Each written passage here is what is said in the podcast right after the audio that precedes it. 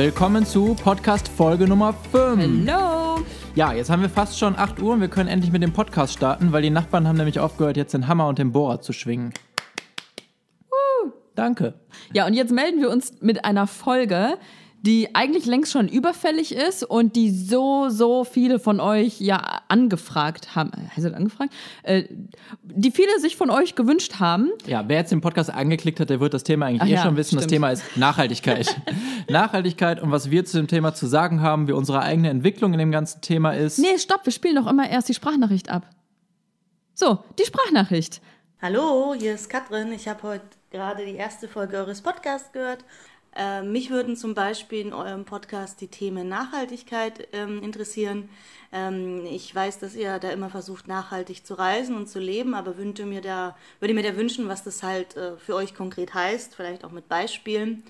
Und ja, wie das ähm, auch für euch so ist, ähm, als Paar ständig ähm, beisammen zu sein, auch auf Reisen, ähm, wie ihr mit negativen Emotionen umgeht oder mit Tagen, bei denen es auch bei euch mal nicht so gut läuft.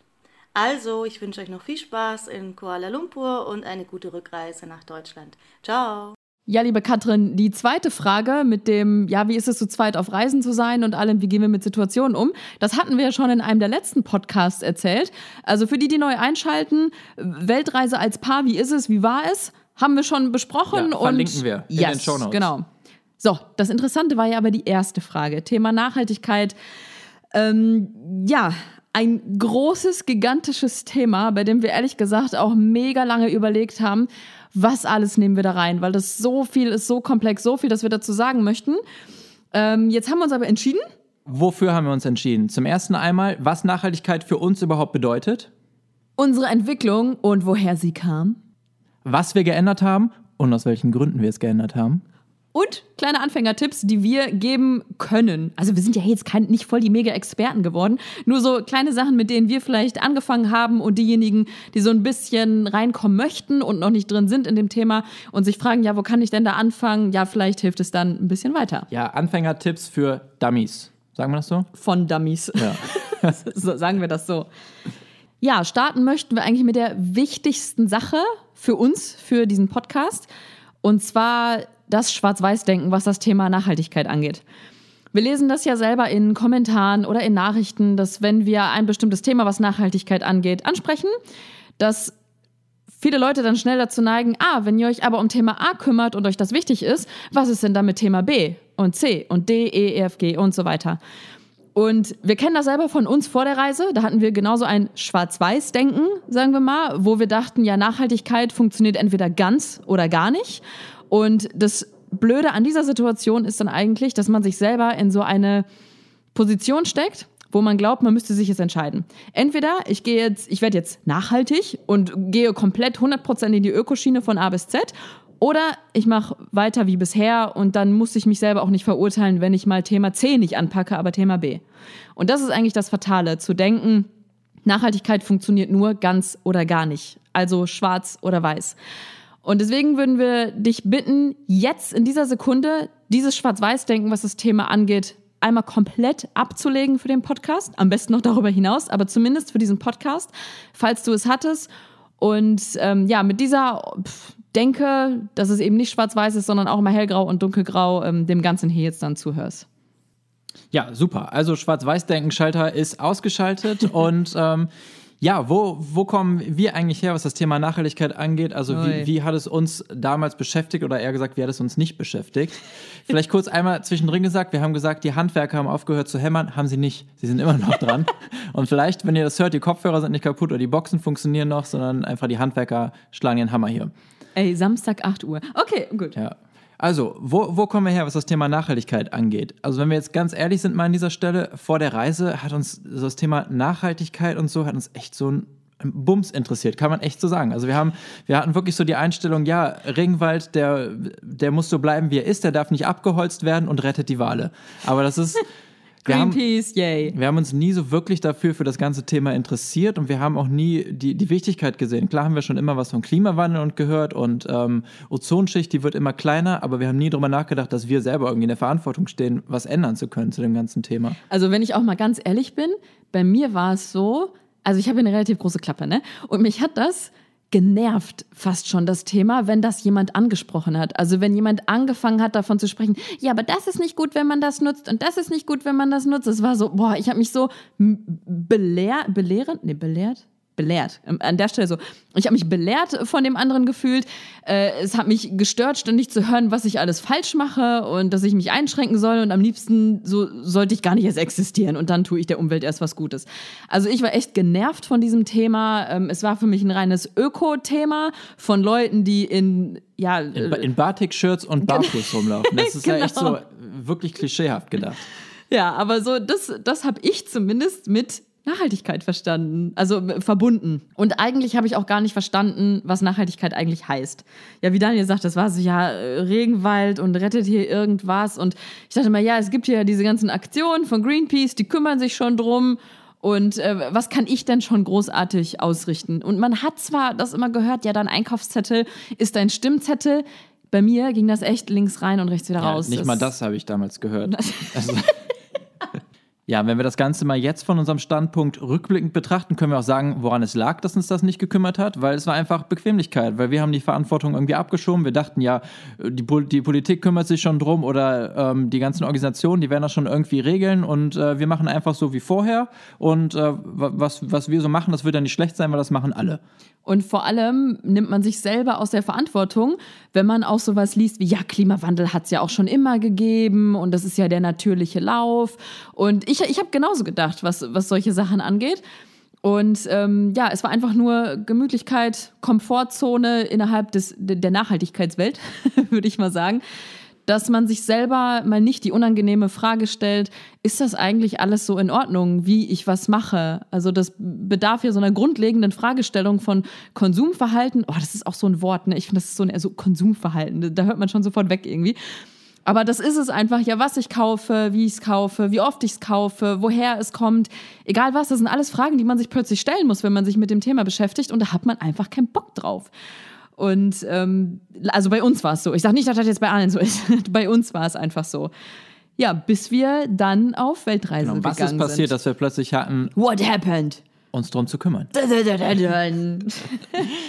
Ja, Weltreise happened. Das ist passiert. Und ähm, auf der Weltreise, wir wurden einfach immer wieder in Situationen reingeworfen, wo wir plötzlich einfach mal angefangen haben, das zu überdenken, was eigentlich sonst so bei uns zu Hause immer stattfindet oder was bei uns irgendwie so zum, zum normalen Alltag schon geworden ist. Und das waren immer wieder so einzelne Situationen, die uns da echt zum Nachdenken angeregt haben. Also wenn wir die allererste eigentlich, also die, die uns jetzt schon länger verfolgen, die werden die Story jetzt schon in- und auswendig kennen, glaube ich. Aber das war die, die halt am meisten bei uns im Kopf ja umgeschaltet hat waren die Orang-Utans auf Borneo.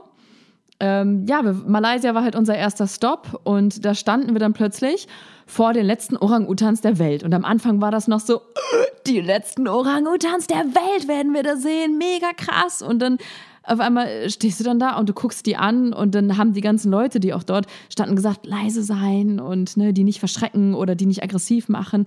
Und in dieser Stille stehst du dann da, guckst dir die Orang-Utans an und dann erst setzt sich so ein Schalter um und du fängst an zu fragen, warum sind das eigentlich die letzten? Warum sind das gerade eine der wenigen, die ich hier gerade noch sehe? Warum müssen die überhaupt so beschützt werden?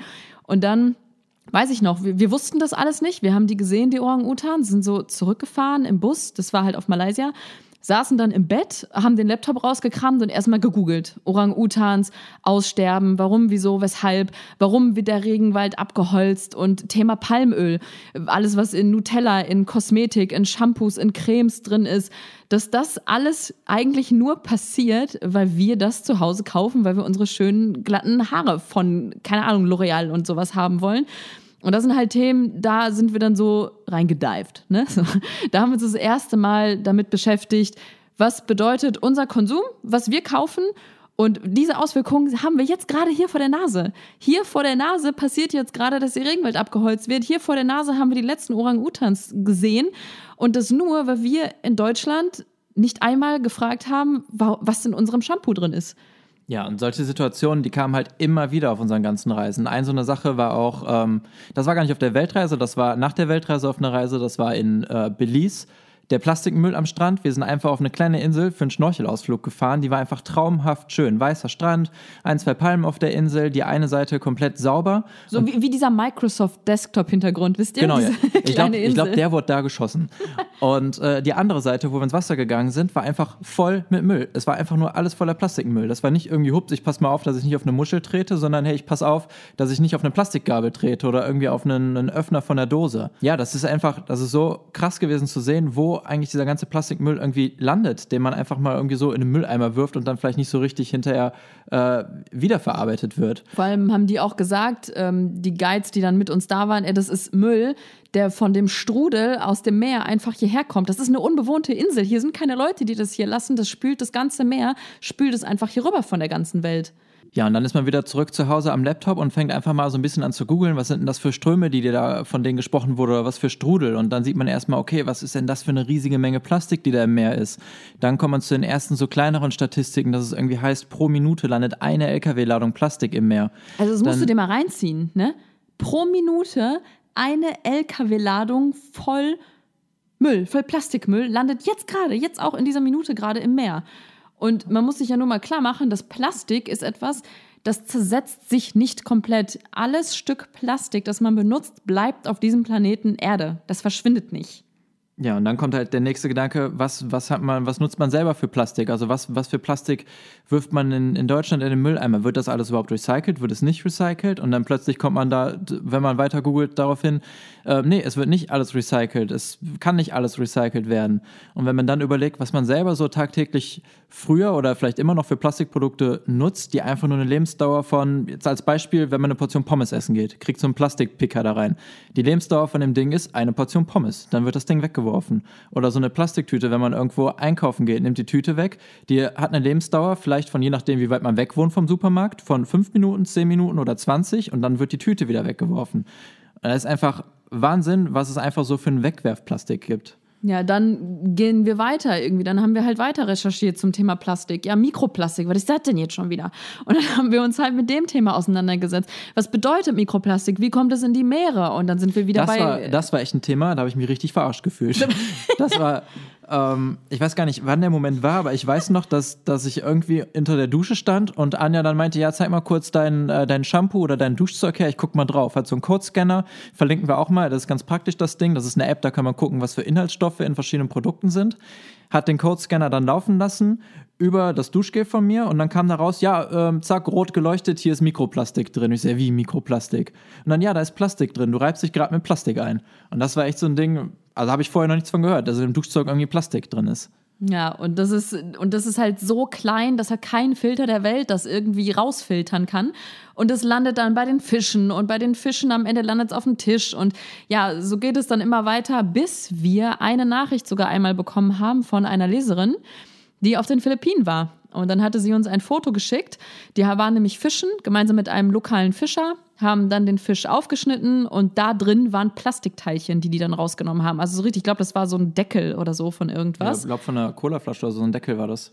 Ja, und das ähm, sind dann echt so Sachen, das ist unglaublich und wo man wirklich schnell merkt, oh, okay, das hat jetzt nicht unbedingt nur was mit Politik zu tun, natürlich auch ein Stück, aber es ist trotzdem, jetzt wären wir wieder bei dem Einkaufszettel, deine Entscheidung, was du alles an Plastik kaufst, sozusagen. Das, das wurde uns erstmal jetzt dann bewusst, als wir das alles gesehen haben und uns da informiert haben.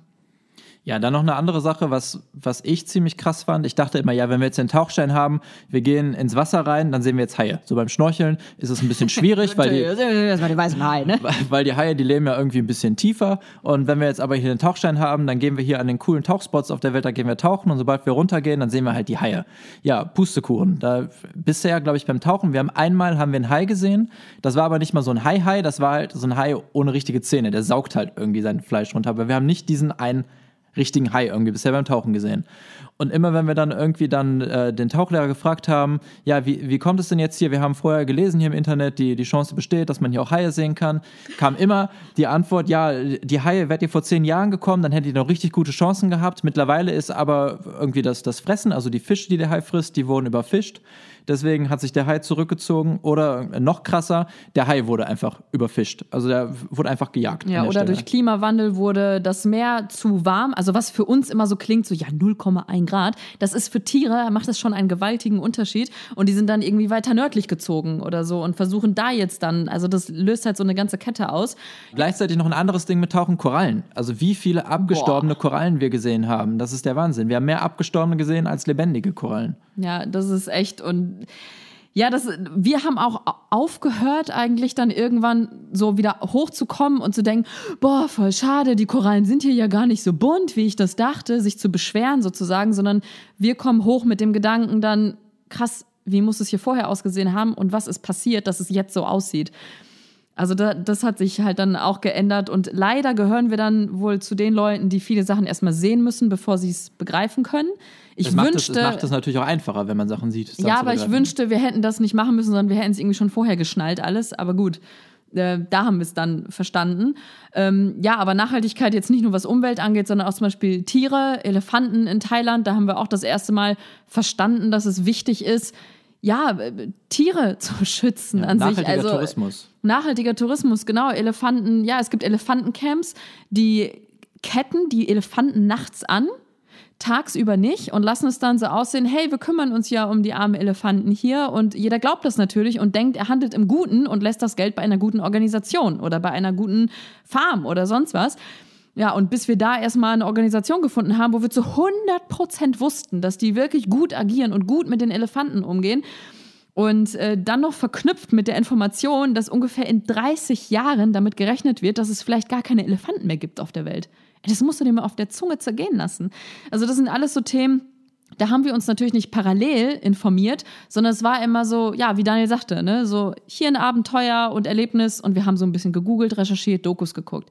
Dann, also Dokus-Fans sind wir ja sowieso, das wisst ihr ja eh schon. Ja. ähm, aber ja, dann ist es so, dann guckt man eine Doku zu dem einen Thema und dann führt die Doku wieder zum nächsten und ähm, ja, so haben wir dann eine ganze Reihe von Dokus mittlerweile eigentlich durchgeschaut. Ja, zum Thema Klimawandel auch. Warum, wieso, weshalb, was heißt das überhaupt? So, das ist so ein großes Wort irgendwie, aber das hat uns nie so richtig was gesagt und plötzlich dann zu verstehen, was hat Ernährung damit zu tun und Fleischkonsum. Das sind dann auch so Sachen, ähm, ja, das reißen wir jetzt hier nur kurz mal an, aber was alles auf der Reise in unseren Köpfen passiert ist. Ja, die Dokus, ähm, ja, die listen wir jetzt hier nicht im Detail im Podcast auf, aber wir packen in die Show Notes auf dem Blog, da packen wir mal die Dokus rein, wo wir denken, dass sie irgendwie so den, den größten Einfluss bei uns hatten oder die am wichtigsten irgendwie so für das Thema sind.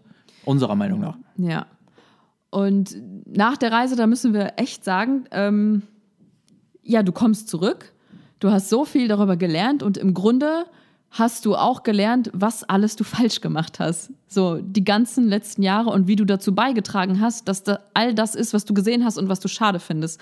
Ist halt an manchen Stellen echt irgendwie so ein Schlag ins Gesicht mal an der Stelle. Oder das ist nicht mal ein Schlag ins Gesicht, sondern manchmal fühlt man sich auch, ja, wie ich eben gesagt habe mit dem Shampoo, man fühlt sich echt irgendwie verarscht bei manchen Dingen. Also als Verbraucher fühlt man sich verarscht, dass man mit dem Produkt, was im Supermarkt steht, wo man ja eigentlich denkt, man kann nichts falsch machen, sonst wird es ja nicht im Supermarkt stehen, aber eigentlich doch eine ganze Menge falsch macht in dem Moment. Ja, und dann haben wir, als wir zu Hause waren, noch mehr Dokus geguckt, uns noch mehr informiert und irgendwie, wir haben uns da so richtig reingegraben, weil eins führte zum anderen. Ne? So kennt man halt, wenn man sich für ein Thema interessiert, dann, ah, ist, ja, die YouTube-Vorschläge. Komm, ich sag's direkt raus. Es waren die YouTube-Vorschläge, wo wir dann von Doku zu Doku oder Info zu Info gehüpft sind und dann auch ja angefangen haben, Blogs zu folgen oder ähm, auf Instagram Leuten zu folgen, die sich so mit dem Thema ein bisschen beschäftigen, weil wir einfach Tipps haben wollen. Weil wir verstanden haben, okay, es reicht nicht zu denken, ja, die, die bösen Politiker, die sollen erstmal umdenken und die ganzen bösen Leute, die sollen da erstmal klarkommen mit dem Hönne, ne? Und die, und, und die Ölfirmen, sondern dass man vielleicht auch erstmal bei sich selber anfangen sollte. Das haben wir da erstmal geschnallt. Und ähm, ja, wir sind jetzt nicht zurückgekommen und haben von 0 auf 100 so und, und alles umgekrempelt, jetzt komplett. Gar nicht. Also die ganzen Erlebnisse, von denen wir jetzt gesprochen haben, die waren eher wie so ein Schalter oder wie so ein Samen. Daniel, kommen wir mal zurück zu dem Samen, zu dem den Samen, du vor ein paar Podcast-Folgen erzählt hast. Hat sich wie so ein Samen gesetzt, wo man so immer mal wieder drüber nachgedacht hat. Und ähm, ja, ja bei, bei, dem Beispiel bin ich wieder dabei. Bei unser Samen, um das jetzt auch mal direkt vorab zu sagen, der ist noch lange kein Baum. Ne? Also wir, wir sind jetzt auch noch nicht hier mega fortgeschritten, was das alles angeht. Aber ich würde sagen, dass wir schon so, ein, so einen kleinen Sprössling mit einem Blatt haben. Da sind wir schon. so, immerhin. Ja, und wir haben halt so viel gelernt und so viel verstanden. Also wirklich, wir haben uns gefühlt, als wären uns so die Schuppen von den Augen gefallen und äh, haben nur gedacht, Alter, warum ist das nicht jeden Tag in den Nachrichten? Warum sagt man nicht, dass, dass der halbe DM voll von Scheiß ist, den man nicht kaufen sollte, wo, wo unsere geliebten Orang-Utans drunter leiden, wo der Amazonas drunter leidet, wo alles abgeholzt wird, nur mit so einer Shampooflasche oder mit dem Kack-Nutella-Glas. So. Müssen wir eigentlich manche Sachen hier rauspiepen? Ach so, ne, ne nicht bei dem Thema. Und ja, wir hätten am liebsten, müssen wir echt sagen, so alle Links, alle Dokus, alles, was wir da gelernt haben, so an alle rausgeschickt, die wir kennen. Und so dieses, guck dir das an, guck dir dies an. Und dann haben wir uns aber so gebremst und dachten, ey, nee, dann sind wir so die nervigen Leute, die wir selber als mega nervig empfunden haben, die uns das irgendwie sagen wollten. Und ja, vor allen Dingen das Ding ist ja auch, dass, also hätte uns das damals so jemand irgendwie so eine Doku zugeschickt, dass wir, keine Ahnung, ob wir uns das überhaupt angeguckt hätten. Man ja, muss ja in dem genau. Moment, muss man ja offen für das Thema sein. Deswegen ist es ja super cool, dass jetzt, ich denke mal, jeder, der jetzt hier gerade zuhört, der wird ja offen für das Thema sein, sonst hätte er ja schon bei der Überschrift diesen Podcast nicht angeklickt. Und deswegen, jetzt haben wir den Zeitpunkt gefunden, wo wir in die Shownotes all unsere Links raushauen können. Ja, und wer uns schon ein bisschen länger verfolgt, der wird sich vielleicht daran erinnern, dass wir direkt nach der Weltreise, eigentlich noch auf der Weltreise. Wir waren noch unterwegs. Ja, wir waren noch unterwegs. Da haben wir einen Beitrag geschrieben, dass sich viel verändert hat bei uns in den Köpfen, dass wir das Gefühl haben, so viel mehr zu verstehen und dass wir jetzt auch vieles ändern möchten, wenn wir zu Hause sind. Und da haben wir dann immer so geschrieben, Dazu schreiben wir dann noch einen Beitrag, was das alles verändert hat in uns. Und ein Video, ein Video machen wir auch noch dazu, was wir alles dann verändert haben. Und das werden wir euch alles erzählen und euch voll mitnehmen auf diesem ganzen Weg. Ja, wem ist es aufgefallen? Video oder Beitrag in der Ausführung kam eigentlich nie.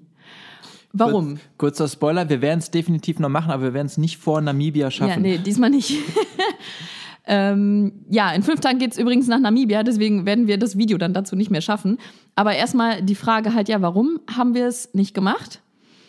Ähm, rückblickend lässt sich das eigentlich nur so auf ein Wort reduzieren, würde ich sagen, feige wir waren irgendwie feige, weil wir halt so jedes Mal, wenn wir darüber gesprochen haben, lass uns jetzt mal einen Beitrag dazu machen, sind wir ins Gespräch gekommen und dachten dann, ja, aber wir, wir machen doch noch nicht alles richtig. Wir haben noch so eine große Angriffsfläche irgendwie. Wir können nicht über das Thema Nachhaltigkeit sprechen und dann aber fliegen und reisen.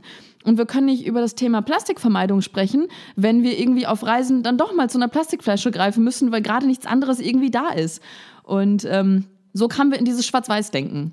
Dass wir halt entweder machen wir Nachhaltigkeit, wissen wir alles und setzen auch komplett alles um von A bis Z, oder wir reden halt nicht drüber, weil dann haben wir auch keine Angriffsfläche. Und das war halt ähm, feige, weil wir Angst hatten vor Verurteilung weil halt die Kommentare, wir kennen sie halt auch unter anderen Bloggern und YouTube, also bei Videos oder Beiträgen von anderen Bloggern und YouTubern, die einfach mal das Thema angerissen haben, wie schnell Leute halt ja in dieses Schwarz-Weiß-Denken geraten und dann sagen, ja wie, jetzt, äh, das ist aber ziemlich scheinheilig, denn du sprichst jetzt eigentlich über das Thema A im Thema Nachhaltigkeit, aber Thema B sprichst du nicht an und ja. du setzt es nicht um. Vor allen Dingen, wenn wir jetzt mal irgendwie so richtig, richtig große YouTube-Kanäle oder Blogger zum, als Beispiel Gott. nehmen, da, da ist Kommentare lesen fast so wie bei Tagesschau-Kommentare lesen. Das ist Wahnsinn. Ja, und deswegen haben wir das eigentlich eher so vor uns hergeschoben. Wir haben jetzt nicht für uns gesagt, nee, wir machen das jetzt nicht, sondern wir haben das immer so, ja, erst wenn wir mehr wissen und wenn wir uns mehr informiert haben und wenn wir mehr umgesetzt haben. Ja, aber irgendwie, man ist halt nicht fertig in so einem Prozess. Es ist einfach ein Prozess und das haben wir irgendwann vor ein paar Wochen äh, verstanden. Da saßen ja. wir, ja? Ach so? Wolltest du noch was sagen? Nee. Ja, ich wollte von unserem Essen sprechen. Dass wir also wir waren nicht draußen essen, wir haben zu Hause gegessen. Und dann haben wir halt über das Thema gesprochen und was wir vielleicht noch ändern möchten und was wir als nächstes so ein bisschen, ja, wo wir uns informieren möchten. Und dann kamen wir so zu dem Punkt, ey, wie doof das eigentlich ist, dass wir auf all unseren Kanälen dich nicht mitnehmen auf dem Weg. Ja, vor allen Dingen ist es so viel cooler, solche Themen auch einfach zusammen irgendwie aufzuarbeiten oder zu lernen und sich gegenseitig auszutauschen. Ich meine, wir machen das auf den Kanälen, bei uns eigentlich mit allen Themen. Sei es irgendwie, wenn wir ein neues Reiseziel haben, dann fragen wir dich irgendwie nach Tipps, nach deiner ähm, nach deinen Erfahrungen, wir geben die Tipps weiter. Bei der Weltreiseplanung haben wir es so gemacht. Also warum nicht auch einfach bei dem Thema Nachhaltigkeit? Vor allen Dingen, also es geht so viel schneller und es macht so viel Spaß, einfach das zusammen zu machen. Vor allem in einer Zeit wie jetzt ist es so wichtig, über das Thema zu sprechen, egal wie viel oder wie wenig man macht. Es geht also gar nicht darum, wer macht mehr oder wer beschäftigt sich mehr damit, sondern vielmehr, was, was kann man selber einfach dazu beisteuern. Und dann hilft es einfach schon so viel, Kleinigkeiten anzusprechen, kleine, kleine Tipps zu geben. Und das haben wir irgendwie jetzt erst so verstanden dann in dem Gespräch, wo wir dachten, ey, wie feige von uns, dass wir Schiss vor Verurteilung haben und deswegen jetzt nicht sagen, was wir bei uns geändert haben und dazu vielleicht beitragen könnten, dass einzelne Leute vielleicht auch etwas ändern bei sich. Und wir haben es ja eben schon in der Podcast-Folge gesagt, dass wir selber auch so dachten, dass dieses ganze Nachhaltigkeitsthema, das ist alles immer so öko angehaucht ist, ne? dass das irgendwie so einen, so einen staubigen Öko-Charakter hat und dass wir selbst mit den Kanälen dazu beitragen können, einfach das Thema wieder ein bisschen cool zu machen. Also, dass man einfach irgendwie zeigt, dass es cool ist, auf eine Plastiktüte zu verzichten, dass es cool ist, wieder irgendwie ein Stück Seife zu nehmen oder ein Stück äh, Na Naturkosmetik. Zum Beispiel auch die, die beiden Jungs von dem Duschbrocken, den Link packen wir auch nochmal hier in die Shownotes. Das ist eigentlich, das ist ein Stück Seife, aber die haben die Seife jetzt nicht neu erfunden, aber sie machen gerade es wieder cool, einfach Naturkosmetik, Seife auf Reisen zu nutzen. Ja, oder auch was Fair Fashion angeht. Fair Fashion ist nicht einfach nur Batik-Shirt und sonst irgendwas, sondern es gibt halt einfach. Wie wir gelernt es gibt so viele coole Modelabel im Fair Fashion-Bereich. Ja, wie man merkt, Nachhaltigkeit bezieht sich also nicht nur auf das Fliegen, nicht nur auf Plastik und nicht nur auf Fair Fashion oder so, sondern es ist halt einfach ein super komplexes Thema, was aber nicht abschrecken sollte, sondern im Gegenteil viel mehr aufzeigt, es gibt so viele Bereiche, in denen man halt tätig werden kann oder wo man was ändern kann. Und ja, für uns war Nachhaltigkeit auch immer so ein Wort, so, ja, wie so Öko, Bio, bla bla, das gehört halt so in diese Schublade von, von Greenpeace-Thema, so ungefähr. Ja, aber was bedeutet Nachhaltigkeit an sich? Also Nachhaltigkeit, darunter versteht man besonders drei Säulen woraus sich Nachhaltigkeit so zusammensetzt. Das ist einmal die ökologische Nachhaltigkeit, die soziale Nachhaltigkeit und die ökonomische Nachhaltigkeit. So, was bedeuten jetzt diese drei äh, Begriffe? Also ökologische Nachhaltigkeit Ja, ist so. Das ist eigentlich so das, was man, was man am ehesten kennt, also was man am ehesten so mit Nachhaltigkeit verbindet. Das ist das, dass man einfach ähm, die natürlichen Ressourcen in der Natur, also dass man die nicht unnötig ausschöpft. Also zum Beispiel das klassische Beispiel Regenwald, dass man jetzt nicht hingeht und einfach sagt, ja, was kostet die Welt, wir holzen jetzt den Regenwald ab, sondern dass man mal drüber nachdenkt, wofür ist er eigentlich da und wie viel können wir oder wie viel dürfen wir oder sollten wir überhaupt davon abholzen. Wie schnell wächst der nach, wenn wir das benutzen? So all solche Sachen. Also eigentlich gut mit den Ressourcen unseres Planeten Erde umzugehen. Das ist so ökologische Nachhaltigkeit. Dann soziale Nachhaltigkeit, das ist eigentlich auch noch so, kann, also kennt man auch viele Beispiele. Zum Beispiel das, das klassische Beispiel ist eigentlich so faire Arbeitsbedingungen. Sei es jetzt irgendwie, wenn irgendwelche Klamotten irgendwo in, in Bangladesch oder sei es auch in, in Nepal oder sonst wo produziert sind, das muss nicht per se schlecht sein. Es kann auch da soziale Nachhaltigkeit herrschen, indem einfach faire Arbeitsbedingungen dort sind. Ja, also bezieht sich dann auf Arbeitsbedingungen, Produkte, Dienstleistungen, Förderung von, von guten Bedingungen im Ausland, also was. Das ist dann alles, was sich halt auf das Soziale bezieht. So, und das letzte, ökonomische Nachhaltigkeit, ach, das ist sowas, ich BWL, mach du mal. Ja, das ist ökonomische Nachhaltigkeit, das beschreibt eigentlich nur, dass man ähm, ah, hier, warte, haben wir aufgeschrieben. Nee, Die- ja, die- vielleicht kann ich es aus dem Kopf. Ja, okay. Dass man ökonomischer, also dass man mit minimalem Input von Ressourcen den maximalen Output rausholt. Also das heißt, jetzt ein ganz stumpfes Beispiel, du möchtest aus einem, du hast einen Baum und du möchtest daraus Stühle machen, dass du aus dem einen Baum maximal viele Stühle rausholst und am besten ist der Baum auch noch ein Holz, was super schnell nachwächst. Ja. Oder? Also per Definition, wie ich es sagen würde, ist die ökonomische Nachhaltigkeit äh, beschreibt die Maximierung des ökonomischen Ertrags bei gleichzeitiger Aufrechterhaltung der benötigten Eingangsressourcen. Bam. Ja, also das Okay. Baumbeispiel beschreibt es doch ganz gut. Ja, also was wir eigentlich nur damit sagen möchten, das ist Nachhaltigkeit. Es bezieht sich auf diese drei Bereiche. Jetzt mag das erstmal so erscheinen, oh Gott, dann kann man ja gar nichts richtig machen. Und also, faktisch gesehen, der Mensch kann eigentlich nicht zu 100% nachhaltig leben. Weil egal, was wir anpacken, irgendwas ist, tut immer dem Planeten nicht gut. Und da reden wir jetzt nicht nur von Fliegen, sondern dann kann man sogar so klein gehen, dass man sagt, sogar die Server, auf denen wir arbeiten, die E-Mails, die verschickt werden, all das, das stößt alles CO2 aus. Also da kann man wirklich in kleinste Detailbereiche gehen, wo man immer mehr, wenn man sich immer tiefer gräbt, versteht, eigentlich ist es egal, was ich anpacke. Hauptsache, ich packe überhaupt etwas von diesem Stück Kuchen an. Und deswegen möchten wir mit diesen drei Bereichen eigentlich, ja, das vermitteln, was wir selber so verstanden haben, dass es vielmehr die Möglichkeiten wie so ein Fächer aufbreitet und die zeigt, hier, such dir eins was davon aus, wo du das Gefühl hast, irgendwie, ey, das fällt mir super einfach oder da fällt mir voll viel ein, was ich ändern kann. Je mehr, desto besser, aber es gibt super viele Bereiche und es Ja. ist nicht nur einer. Vor allen Dingen ist das Coole, dass es halt eben so viel Potenzial gibt, irgendwo anzupacken, dass eigentlich jeder für sich was findet, wo er nicht wirklich irgendwie einstecken muss in seinem Alltag oder wo sich nicht wirklich zurückschrauben muss, weil jeder findet irgendwie in dem ganzen Bereich was, wo er sagt, okay, das ist einfach zu ändern, kann ich machen. Für jeden ist was dabei. So, sagen wir das mal so. So, das Ding ist jetzt auch, dass diese drei Säulen äh, miteinander gut agieren können, aber auch gegeneinander. Sprich, ähm, man könnte zum Beispiel sagen, okay, ich fliege jetzt. Das ist jetzt erstmal schlecht für die Umwelt. Punkt. Da gibt es auch nichts zu diskutieren. Fliegen ist schlecht für die Umwelt.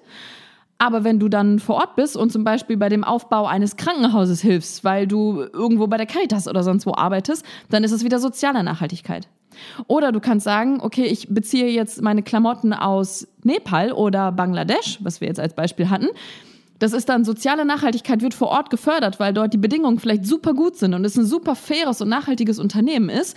Aber die müssen die Klamotten auch erstmal per Schiff oder Flug oder sonst wie rüber nach Deutschland kriegen. Das ist ja. dann wieder die ökologische Nachhaltigkeit, die dann leidet.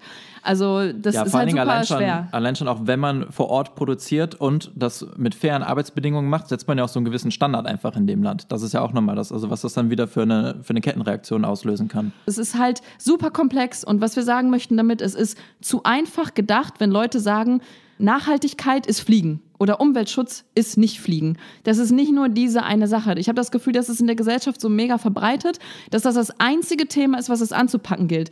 Es ist ein riesiges Thema, definitiv, auf jeden Fall, aber es ist nicht das einzige, wo man sich halt irgendwie ja, mit ist halt befassen einfach sollte. Nur irgendwie so easy gedacht und einfach zu begreifen für viele, ne? Dieses Fliegen. Also klar, wird was ausgestoßen, klar kann man da cutten. Also das wollten wir einmal nur klarstellen, was bedeutet überhaupt Nachhaltigkeit? Äh, viele Bereiche, viele Themen und ja, dann sind wir also angekommen in Deutschland nach was unserer Weltreise. Wir, was haben wir verändert? Ja. Viel, also für uns viel. Ne? Wenn wir jetzt nochmal so zurückgehen, wir von vorher vor der Reise, so, boah, ne, hier Öko und soll uns nicht nerven und Klimawandel passiert sowieso, was sollen wir da schon großartig ausrichten? Dann einmal vorspulen, das war, gar, das gar nicht mal so schlecht, ne? Einmal vorspulen, wie wir zurück in Deutschland angekommen sind. Und ich weiß noch, dass ähm, erste eigentlich, was wir, wo, wo ich gemerkt habe, okay, da tut sich was, ist, wir sind in den Supermarkt gegangen, hier bei uns im Aldi.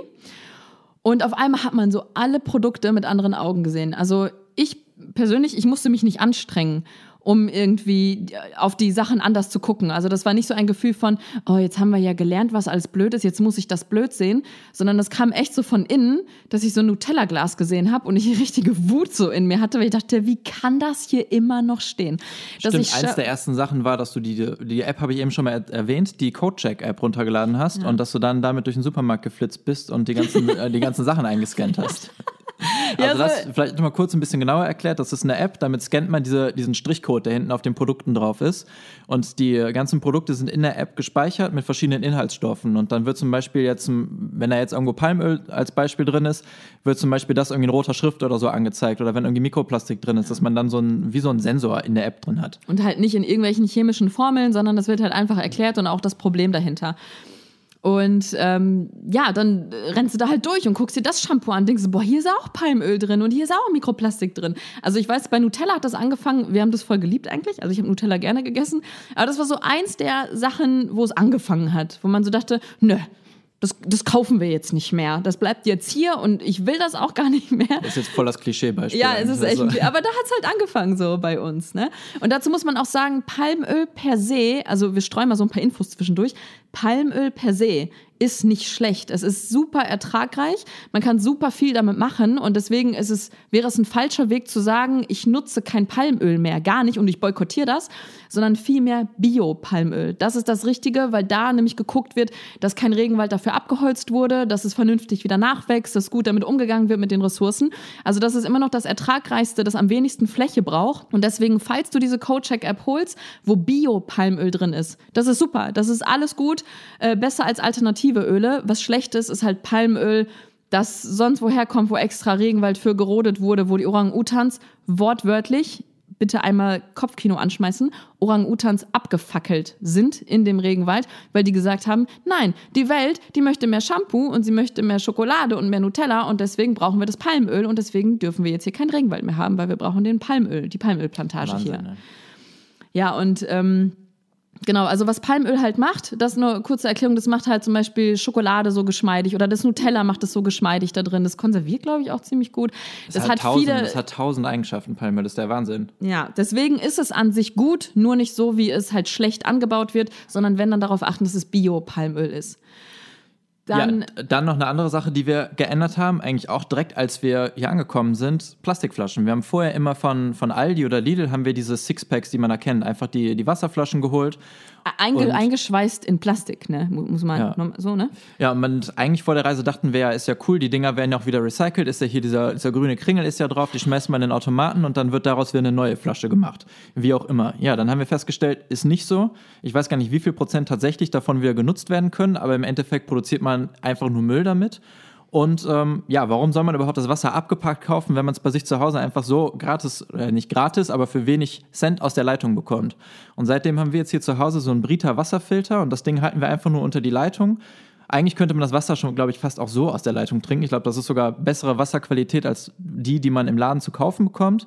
Nur wir haben hier ein paar alte Rohre bei uns im Haus, deswegen dachten wir, holen wir uns so einen Wasserfilter. Ja, und seitdem halten wir einfach nur das Ding unter den Wasserhahn und haben so unser täglich Wasser gedeckt. Und ich weiß gar nicht, wie viel Wasserflaschen wir vor der Weltreise hier in der Woche verbraucht haben. Wir sind beide Handball gespielt, das heißt, wir haben zweimal die Woche jeweils einer eine Flasche Dreimal, beim Training ja. dabei gehabt, dann noch beim Spiel und so für den Alltag. Äh, keine Ahnung. Und wir waren jetzt nicht die fleißigen, hey, wir haben hier Pfandflaschen, wir bringen es sofort weg. Also wir waren so die Leute von, da hinten im Schrank ist so ein Berg voll Plastikflaschen so ungefähr.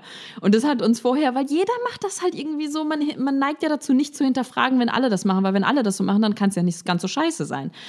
Und ja, die Plastikflaschen, dazu muss man auch echt wissen, Wasser, das Wasser, das aus der Leitung kommt, ne, also das Grundwasser, das unterliegt strengeren Kontrollen, strengeren Gesundheits- und was weiß ich Kontrollen, als das Wasser in der Plastikflasche. Weil in der Plastikflasche, wenn du das in die Sonne stellst, dieses weiche Plastik löst sich irgendwann auf. Du trinkst wortwörtlich Plastikpartikel einfach. Das muss Ah man ja, sich mal reinziehen. Also das sind so Sachen, ich habe die irgendwie nicht geglaubt, weil ich so dachte, ey, ganz ehrlich, wenn das so ist, wenn das so schlimm ist, dann wäre es doch schon längst verboten. Ja, und dann erstmal geht die Kette so los. Ja, warum ist es eigentlich nicht verboten? Ja, das ist aber ein ganz anderes Thema. Und noch ein Ding ist auch super für alle, die nicht gerade im ersten Stock wohnen, weil das Wasser aus der Leitung, das kommt alleine hoch. ja, das genau. Das, das Daniel hat aufgehört zu schleppen. Also wir verstehen überhaupt nicht mehr, wie, warum wir Plastikflaschen geholt haben. Ey. Es ist jedes Mal zum Aldi oder zum Supermarkt rennen und Flaschen holen. Es ist das Schleppen, es ist dieses Pfandflaschen wegbringen und es ist vor allem das Verstecken vor Gästen, wenn Gäste kommen, dass man diese Plastikflaschen wegpackt. Ja, aber da hat das mit Flaschen angefangen und hat sich irgendwann so ausgeweitet auf, hey, muss denn alles verpackt sein? Und gibt's nicht auch unverpackte Sachen? Und ja, das kam so nach und nach. Also das muss man sich alles, was wir jetzt hier sagen, vorstellen, das kam nach und nach. Genau wie unsere Ernährung. Hier haben wir rückblickend auch wirklich viel umgestellt, was auch alles nach und nach kam. Und eigentlich, wenn wir jetzt mal überlegen, das ist echt eine krasse Änderung in unserer Ernährung, was wir eigentlich so gar nicht als krass wahrgenommen haben, weil es echt einfach so sich mit der Zeit entwickelt hat. Aber wir haben nach der Weltreise angefangen, immer weniger Fleisch zu essen, immer weniger tierische Produkte zu konsumieren. Und mittlerweile haben wir echt, was so den Haushalt hier bei uns zu Hause in den eigenen vier Wänden betrifft, findet man hier eigentlich im Moment keine tierischen Produkte mehr bei uns. Ja, so auf Reisen sieht das dann nochmal ein bisschen schwieriger aus, da äh, irgendwie komplett auf tierische Produkte zu verzichten, gerade in Asien.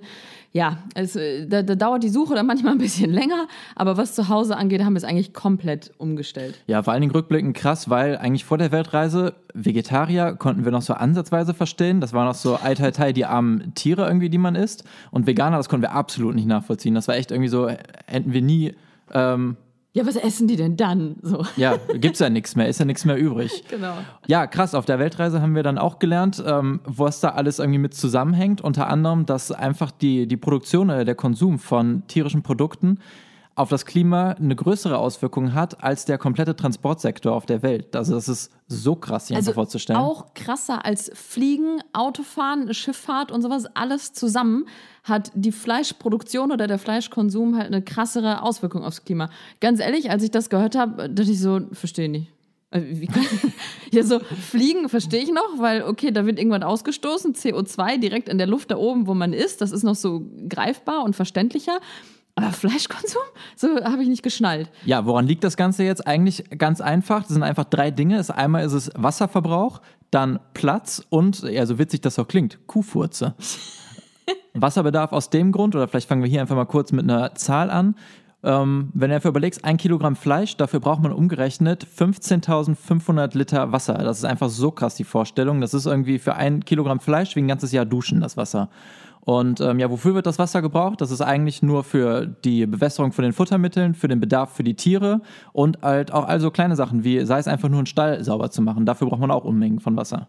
Also wenn man sich das echt vorstellt, dann versucht man unter der Dusche irgendwie so einzusparen und ja, ich möchte Wasser sparen und drehe den Hahn und man holt sich irgendwelche Filter oder so, die so weniger Wasser durchlaufen lassen und am Ende ist ein Kilogramm Fleisch so viel, wie man ein Jahr lang duschen könnte. Das fand ich schon heftig, als ich das gelesen habe, muss ich sagen. Ja, dann der nächste Punkt Platz ist einfach, dass ähm, mittlerweile wollen halt so viele Menschen auf der Welt wollen Fleisch essen. Es ist ja auch nicht immer nur, dass so viel Fleisch produziert wird, wie letztendlich gegessen wird. Es wird ja noch viel, viel mehr produziert. Und dass die ganzen Rinder A, einfach selber Platz brauchen, wo sie stehen. Und natürlich das ganze Futtermittel, was angebaut wird, das braucht auch nochmal enorm viel Platz. Und das ist einfach, ähm, ja, wo nimmt man den Platz her? Im, Im Endeffekt landet man hier wieder in Brasilien oder so im Regenwald. Also in Südamerika ähm, für die Zahlenfreaks unter euch, in, äh, in, Südamerika wurden in den letzten vier Jahrzehnten 40 Prozent des Regenwaldes für Weideflächen und Futtermittel abgeholzt. Also einfach nur, dass die Rinder was zu futtern haben, machen die halt den Regenwald da platt. In Südamerika, auch im Amazonasgebiet. Also das ist halt schon so heftig, die Vorstellung, wo man sonst immer dachte, das wird abgeholzt, weil die da irgendwas Industriemäßiges machen oder keine Ahnung, nach irgendwann bohren wollen oder so. Nee, einfach für Futter, für die Kuh was da dann angebaut wird. Jetzt noch der letzte Punkt, Rinderpupse. Ja, das ist einfach, ja, es kommt Methan einfach aus so einem Pups von der Kuh raus. Wenn die, wenn die Kuh pupst, dann pupst sie, so, dann pupst ne? sie Methan. Das sind am Tag sind es 200 Liter und wenn man das einfach mal vergleicht mit einem Kleinwagen, dann ist es wie, am einen Tag Rinderpupse ist wie 18.000 gefahrene Kilometer mit einem Auto.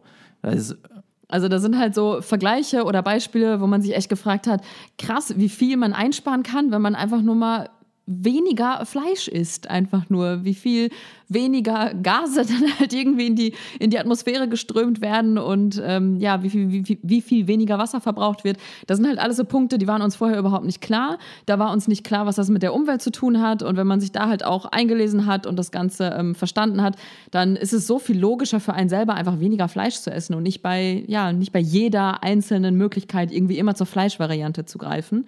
Ja, und jetzt äh, noch ein krasses Beispiel, was wir im Internet gefunden haben, was das einfach mal verdeutlicht ist. Wenn wir jetzt hier sagen würden, in Deutschland Deutschland, okay, wir alle machen jetzt einmal die Woche, machen wir Fleischkonsumpause, essen wir kein Fleisch. Und wenn man das, was dadurch eingespart werden würde, auf ein Jahr hochrechnet, dann würde das 15.000 Kilometern mit einem Pkw entsprechen, die man hinter... 75 Milliarden, mein Schatz.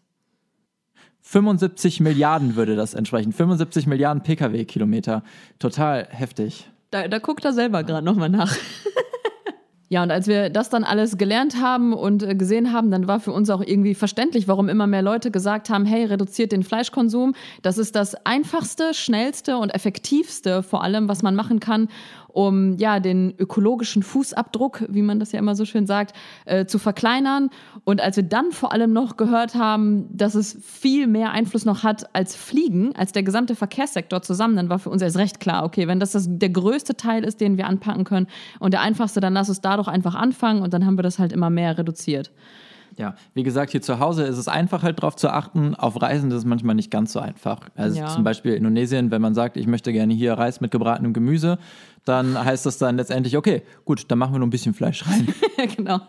ähm, ja, und irgendwann kam dann in letzter Zeit hinzu, dass wir uns bei Klamotten gefragt haben, hey, ähm, wie, welche Klamotten gibt es denn, die fair und nachhaltig produziert werden? Worauf kommt es da an? Und ja. welche Zertifizierung gibt es? Oder? Ja, wir machen, das heißt jetzt nicht, dass wir jetzt hier Tabula Rasa mit unserem Kleiderschrank machen und irgendwie alles wegwerfen, was nicht fair produziert ist. Das wäre jetzt ja auch nicht der richtige Weg. Nee. Aber dass wir jetzt gerade überlegen, wenn wir irgendwas Neues kaufen, ja, dann kaufen wir was Vernünftiges. Genau, oder Secondhand, das ist ja genauso nachhaltig, weil einfach nichts Neues produziert wird. Also da gibt es auch super viele coole Labels und coole Modemarken. Äh, es macht richtig Spaß, sich da irgendwie so reinzufuchsen. Auch Chucks. Ich habe jetzt auch äh, nachhaltige Chucks mir bestellt, weil es da auch eine coole Alternative für gibt. Also es gibt keine bessere Zeit eigentlich für Alternativen im nachhaltigen Bereich zu suchen als heute. Also es gibt so viele coole Startups. Da macht es echt Spaß, sich ein bisschen so damit zu beschäftigen. Ähm, ja, kurz noch runtergerast. Was haben wir noch verändert? Bus, Zug, innerhalb Deutschlands vor allem. Als wir zur ITB nach Berlin, da, da, da, buchen wir jetzt keinen Flieger mehr, sondern wir fahren mit dem Zug oder wir fahren mit dem Bus. Ja, das ist ein zehn Stunden mit dem Bus, aber das ist halt irgendwie die Stunde weniger CO2, die wir dann im Flieger ausstoßen. Und das sind so Sachen, über die denken wir einfach nach. Äh, Strohhalme, hey, im Cocktail, ne, gehört dazu, ist ja cool, sind auch Sachen, die wir komplett, also für so unsinnig irgendwie für uns jetzt abgestempelt haben, äh, die wir A, nicht kaufen und B auch im Supermarkt versuchen so drauf zu achten, wir müssen echt sagen, wir vergessen es manchmal, ähm, halt dem Kellner mitzusagen, bitte ohne Strohhalm. Manchmal ist aber auch echt schwierig, da bestellst du irgendwie ein Getränk und äh, keine Ahnung, warum überhaupt da ein Strohhalm drin landet. Ja, in so einem O-Saft oder so, weißt du, ja. es ist so, ach verdammt, hast du es wieder vergessen zu sagen. Aber das Coole ist, dass dadurch, dass man es sagt, ist es nicht nur, dass man selber halt natürlich diesen einen Strohhalm dann halt nicht hat, sondern auch vielleicht bei dem Kellner oder bei den Mitarbeitern so, vielleicht so ein Umdenken. Ja. Weißt du, dieses, okay, warum fragen die? Und hey, das ist der Dritte, der heute schon gefragt hat. Da kann man halt viel mit bewirken. Da war es ganz cool. Ich weiß nicht, ob du bei uns auf dem Mieter vielleicht warst. Da haben wir selber Strohhelme mitgebracht. Das waren aber dann Strohhelme wirklich aus Stroh. Und die haben wir dann da verteilt. Und dann hatte dann die, die Geschäftsführerin von dem Laden, wo wir das Mieter veranstaltet hat, sie hatte uns dann gefragt, ja, ähm, warum, warum habt ihr die jetzt mitgebracht oder warum macht ihr das? Macht ihr das aus Nachhaltigkeitsgründen? Dann haben wir gesagt, haben wir das erklärt, wegen, mit dem Plastikstrohhelm, dass es halt nicht so cool ist, wenn die, die Einwegstrohhelme einfach dann weggeworfen werden. Und dann hat sie auch nachgedacht und meinte auch, ja, ich bin mal gespannt. Ich glaube, das dauert nicht mehr lange, dann ist das bestimmt auch Standard hier bei uns in den Restaurants. Ja, also hoffen wir, aber auf jeden Fall sind das so war das so der nächste Step, den wir dann so gemacht haben. Ja, so auf Reisen. Wie machen wir es auf Reisen? Also, ähm ja, eine, eine Sache auf Reisen, das ist, glaube ich, das haben wir am, am ehesten geschnallt, das Ganze ist, dass nicht jede Tour, die einem auf Reisen angeboten wird, auch wirklich cool ist. Also, dass man nicht alles machen muss, was da irgendwie beworben wird. Ich weiß gar nicht, wo, uns, wo ist uns das das erste Mal aufgefallen? War es in Elefanten? Elefanten? Thailand, ja. Ja, dass es da einfach mega schwierig war, eine vernünftige, einen vernünftigen Anbieter zu finden, der fair mit den Elefanten einfach umgeht. Und da haben wir angefangen, eigentlich. Ähm, jede Tour zu hinterfragen, die wir gemacht haben und immer irgendwie nochmal doppelt gecheckt, ist das auch so cool oder selber drüber nachgedacht, was hat das irgendwie für einen Einfluss? Vielleicht auch, wenn es irgendwie große Touranbieter gab von so großen Firmen, wie cool ist das für den Tourismus vor Ort oder ist es dann besser, irgendwie sich einen lokalen Guide zu nehmen, was im Endeffekt auch noch viel cooler einfach ist, wenn man meistens irgendwie eine viel engere Bindung hat und ganz andere Ecken gezeigt bekommt als von so einer riesen Tourorganisation. Ja, also das ist äh, echt ein guter, großer Tipp, den wir da geben können, dass man einfach vorher wirklich guckt, egal welche Tour man macht, ob es jetzt mit Tieren ist, ob es einfach in der Natur ist oder unter Wasser. In Belize als Beispiel Kikoka, das ist halt eine der touristischsten Insel dort und da kann man halt super gut schnorcheln. Vor Belize liegt halt das zweitgrößte Korallenriff der Welt und es ist super schön da. Und da gibt's auch so Ammenhaie, glaube ich, sind das, ne? Genau, ja. Und da gibt's zum Teil Touranbieter, die bieten eine Schnorcheltour an, wo die dann halt richtig die Haie so in, in Schwitzkasten sozusagen nehmen, damit du ein Foto mit denen machen kannst. Und so, das sind halt Sachen, als wir das auf Bildern gesehen haben oder bei TripAdvisor, wo andere dachten, boah, voll cool, wir konnten die dann streicheln, war für uns klar, okay, die Tour machen wir schon mal nicht. Ja. Das möchten wir dann halt nicht unterstützen. Das ist eh so geil. Die füttern die erst an und dann holen sie nur einen Schwitzkasten. Ja, auch das, genau, Walhaie. Das, dass man einfach schaut, werden die Tiere angefüttert, wie wir mit denen umgegangen. Also das sind halt so ja, Kleinigkeiten, die, Kleinigkeiten nicht. Es sind eigentlich Fragen, die man sich stellen sollte, bevor man so eine Tour bucht. Wir haben halt für uns gelernt, alles zu hinterfragen. Wen unterstützen wir? Im besten Fall ist es ein einheimischer Touranbieter. Wie gehen die mit der Natur um und hiermit damit? Manchmal ist das echt schwer, müssen wir wirklich sagen. Manchmal erwischen wir dann auch Touren, wo wir dann mittendrin merken, so, oh, scheiße, das war jetzt echt nicht die geilste. Aber gut, dann wissen wir es wenigstens und können es auf unserem Blog sagen. Nicht das buchen, sondern stattdessen die Alternative das. Und ähm, ja, das ist auf jeden Fall eins der ersten Sachen, die wir direkt umgestellt haben. Ja, dann was, was eigentlich relativ ähnlich ist, das äh, bezieht sich auf die Unterkünfte, dass wir halt immer wieder versuchen, dann auch einheimische Unterkünfte zu finden. Das heißt, also Airbnb muss in dem Fall jetzt auch nicht schlecht sein. Da kann man auch richtig coole einheimische Unterkünfte zum Beispiel finden. Und ähm, ja, so unterstützt man einfach die Leute, die vor Ort leben, dass sie auch ein bisschen was vom Tourismus abhaben und dass es nicht irgendwie diese großen Hotelketten sind, die man eh irgendwie in jeder Stadt oder in jedem Land findet. Und äh, generell ist es auch, dass man eine, eine, eigentlich, dass es immer viel familiärer ist und dass man eine viel bessere Nähe zu dem Ganzen hat, dass man der, der Besitzer von der Unterkunft hat meistens irgendwie noch coole Tipps auch noch für einen, was man besuchen soll in der Umgebung. Ja, zum Beispiel hatten wir das auch Belize als Beispiel. Ähm, waren wir Placentia, glaube ich, war das, ne? Recht im Süden. Das war auch ähm, vor allem von Amis sehr gut besucht und äh, einer der touristischsten Orte auch dort unten. Und da sind super viele Unterkünfte und Hotels, also von schick bis günstig alles dabei. Und ähm, wir hatten eigentlich durch Glück und per Zufall dann eine einheimische Unterkunft gefunden, wo wir uns dann mit zwei Leuten angefreundet haben, die aus Amerika kamen. Und die uns so ein bisschen über die Geschichte erzählt haben von Placentia, also, weil nee, sie hier kamen, aufgewachsen sind. Sie kamen Ach, ursprünglich aus, aus Belize, also sie sind da aufgewachsen, dann aber irgendwann ausgewandert. Und seitdem kommen sie immer wieder zurück, auch in die Unterkunft, weil stimmt. sie die Besitzer noch von früher kennen. Und sie haben so ein bisschen gesagt, wie sich das alles verändert hat. Und die Unterkunft, in der wir waren, war dann tatsächlich irgendwie eine der letzten beiden ähm, einheimisch geführten Unterkünfte da vor Ort. Und es ist super schön zu sehen, dass wir zum Beispiel auch in Belize Rickys, also einige von äh, euch, die waren da, das ist ganz cool, äh, die uns dann Fotos schicken, dass äh, er sich gewundert hat, dass so viele Deutsche plötzlich gekommen sind, weil er hat eigentlich gerade erst gestartet mit dem Hostel Und er hat damals, glaube ich, freiwillig in so einer Krebsorganisation gearbeitet. Und irgendwann wurde die aufgelöst in Belize. Und ähm, er hatte dann keinen Job und hat dann gesagt, okay, ich, ich habe es geliebt, mit anderen in Kontakt zu kommen, hat ein Hostel eröffnet. Und äh, wir waren so in der Anfangsphase von dem Ganzen. Und das ist halt super cool zu sehen, wie sich das entwickelt hat bei ihm. Er konnte so immer mehr da ausbauen und immer mehr Zimmer machen und total Ja, schön. vor allen Dingen, wir haben zwischendurch ein paar Fotos geschickt bekommen und wir saßen damals noch auf der Dachterrasse, in Anführungszeichen. Das war halt ein Dach. Und mittlerweile ist das echt so ein bisschen aufgezogen mit Mauern, mit, mit Sitzgelegenheiten. Richtig cool. Ja, und da, deswegen, man kann also auch so viel bewirken, wenn man halt auf, auf sowas achtet, wo man einfach ähm, unterkommt. Ja, dann äh, Naturkosmetik, auch auf Reisen. Ähm, das, man weiß ja nicht, wo man ist, ob man auf einer Insel ist, man weiß nicht, wo das hinfließt und ähm, deswegen haben wir dann oft ja Naturkosmetik-Seife, Naturkosmetik-Shampoo, also sowas, das haben wir dann alles äh, mit. Dann, ähm, vielleicht haben es einige, also wir huschen jetzt mal so ein bisschen da drüber, weil wir könnten da ewig drüber sprechen, aber nur um so ein paar Tipps äh, mitzugeben. Ähm, Sonnencreme gibt's auch, nachhaltige, ohne Mikroplastik, ohne viel Chemiezeugs da drin, weil das muss man sich ja auch mal klar machen. Alles, was du dir auf die Haut schmierst und womit du dann ins Meer gehst, das geht ins Meer. Also das ist halt direkt bei den Korallen dann einfach da. Hawaii, glaube ich, hat schon äh, Sonnencreme verboten. Ähm, und Thailand, da ist auch der Strand. Ich weiß nicht, ob du den kennst, den Strand, der bei, äh, wie heißt er nochmal hier? The Beach. Ja, The Beach, genau. Mit Leonardo DiCaprio, da gibt's ja diesen bekannten Strand, der da gedreht wurde. Der wurde jetzt geschlossen auf unbestimmte Zeit, unter anderem, weil so viel Müll dort gelandet ist durch den Tourismus und so viel Sonnencreme von den Touristen, die da halt geschwommen sind, weil es die ganzen Korallen da kaputt gemacht hat. Also das ist auch etwas, entweder nimm UV-Shirt, so, wir haben uns jetzt so ein UV-Shirt geholt, oder ähm, nachhaltige Sonnencreme.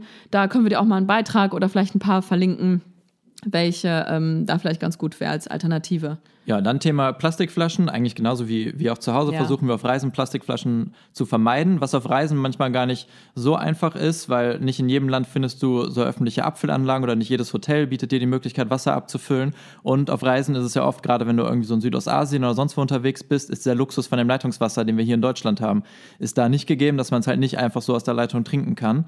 Und deswegen haben wir da eigentlich die Lösung, dass wir, wenn wir schon Wasser kaufen, dass wir das an den großen Kanistern kaufen, also irgendwie so ein 5 oder 10 Liter Kanister und füllen das dann einfach in unsere eigenen Mehrwegflaschen mit, die wir mitbringen. Also einfach irgendwie so Metallflaschen, die wir dann dabei haben. Also viele, also das muss man schon sagen, Sulawesi war ja schon viel zum Abfüllen. Ne? Die also, waren echt fortgeschritten, was das angeht. Und Taiwan weiß ich auch noch, dass selbst an Stimmt. Bahnhöfen oder so, so Wasserspender waren. Das war echt cool. Deswegen, also Mehrwegflaschen haben wir uns dann zugelegt und immer, wenn es geht, äh, sehen wir zu, halt keine Plastikflaschen zu holen und füllen das dann in diese Flaschen ab. Ja, es gibt auch Filter, aber wir haben uns immer so informiert, das ist ein bisschen schwierig, weil es gibt nicht den Allround-Filter, der so halt Dreck filtert, der Chlor wegfiltert, Bakterien und so weiter und so fort. Äh, ja, da müssen wir nochmal irgendwie gucken, was es da für verschiedene Möglichkeiten gibt. Ja, und dann eigentlich noch so ein paar eigentlich easy Sachen, einfach auf dem Markt irgendwie auf Plastiktüten verzichten, dass man irgendwie weiß, wenn man auf dem Markt Obst oder sonst was einkaufen geht oder in den Supermarkt, dass man seinen eigenen Beutel dabei hat oder seinen eigenen Rucksack. Weil in anderen Ländern ist es halt, hat man schneller die Sachen in eine Plastiktüte, als man gucken kann, dass man da rechtzeitig sagt, okay, nee, ich möchte keine Tüte haben.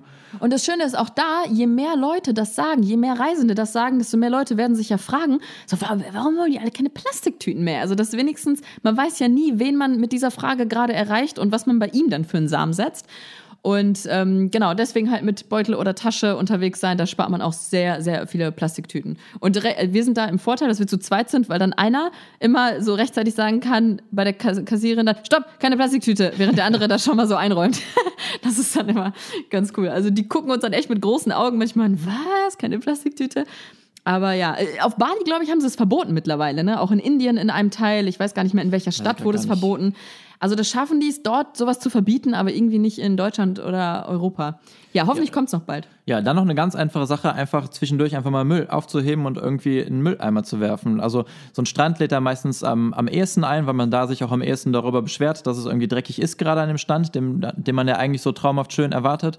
Dass man einfach, wenn man da unterwegs ist, dass man, keine Ahnung, wenn man da eine Flasche sieht oder so, dass man die einfach mitnimmt. Auch beim. Schnorcheln. Beim Schnorcheln nehmen wir äh, mittlerweile auch oft eine Tüte mit, die wir am Strand gefunden haben oder im Meer. Und während wir schnorcheln, wenn wir dann irgendwelche Plastikschnipsel sehen oder Flaschen oder sonst was, dann packen wir das halt in die Tüte mit rein und werfen es dann in der Unterkunft weg.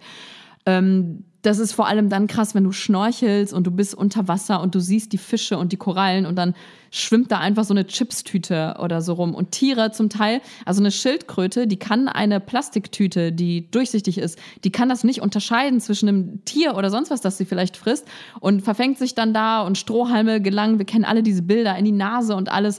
Also das sind echt Sachen, die, da wirst du dir dessen bewusst, wenn du erstmal so richtig da rein tauchst. Ich weiß auch gar nicht, wie oft wir schon ähm, vermeintlichen Quallen ausgewichen sind, die hinterher einfach nur Plastiktüten waren, die da rumgeschwommen sind. Ja, und mit dem Wissen, jedes Stück Plastik, das wir nutzen, bleibt auf diesem Planeten. Das bleibt auf ewig da und zersetzt sich irgendwann im Meer zu dem kleinen Mikroplastik, von dem jetzt alle sprechen. Und dieser kleine Mikroplastik, der ist dann so klein, dass der auf ewig bleibt. Der zersetzt sich einfach nicht mehr. Und mittlerweile ist es ja so, dass es Strudel gibt. Ich glaube, drei Stück. Es gibt drei Strudel auf den Weltmeeren wo sich dieser Plastikmüll so sehr zusammenstrudelt und bleibt. Also das ist total abgefahren, wenn man da so in ein paar Dokus auch eintaucht, dass man sich mal bewusst wird, ja, recyceln, nein, das wird nicht alles recycelt und alles, was man hier auch im Rhein sieht oder am Fluss neben der, Plast äh, neben der Bank, wo Plastik liegt. Das, der Wind, der trägt das alles immer irgendwo hin und es landet am Ende im Meer. Und das äh, klingt jetzt wieder so ne, mega öd. Das landet alles im Meer und die Wale. Aber es ist einfach so. Und am Ende des Tages, die Fische, die wir dann essen, ja, was haben die denn wohl gefressen? Die sind in diesem Wasser, wo das Mikroplastik ist. Und deswegen sagen so viele Leute, hey, wenn ihr Fisch esst, dann esst ihr mit ganz, ganz, ganz, ganz großer Wahrscheinlichkeit auch Plastik. Und das ist nicht einfach nur ein Ökogerede, das ist Fakt. So, und ähm, das ist schon ziemlich Wahnsinn, wenn man sich das mal vorstellt. Wie hieß es? In 25 Jahren oder so soll mehr Plastik im Meer schwimmen als Fische. Also, das sind echt so Sätze, wenn ich jetzt so an unsere Kinder irgendwann mal denke, dass die ins Meer gehen und da ist mehr Plastik als Fische. Also, das ist unglaublich. Ja, wenn dann überhaupt noch jemand ins Meer geht. Ah, stimmt. Und jetzt zu einem Thema, was wohl die meisten am ehesten interessiert, vor allen Dingen, wenn wir jetzt einfach mal so die Auswertung der Kommentare und Fragen oder so nachgehen, die wir immer so bekommen, das Thema Fliegen. Wie gehen wir mit dem Fliegen um?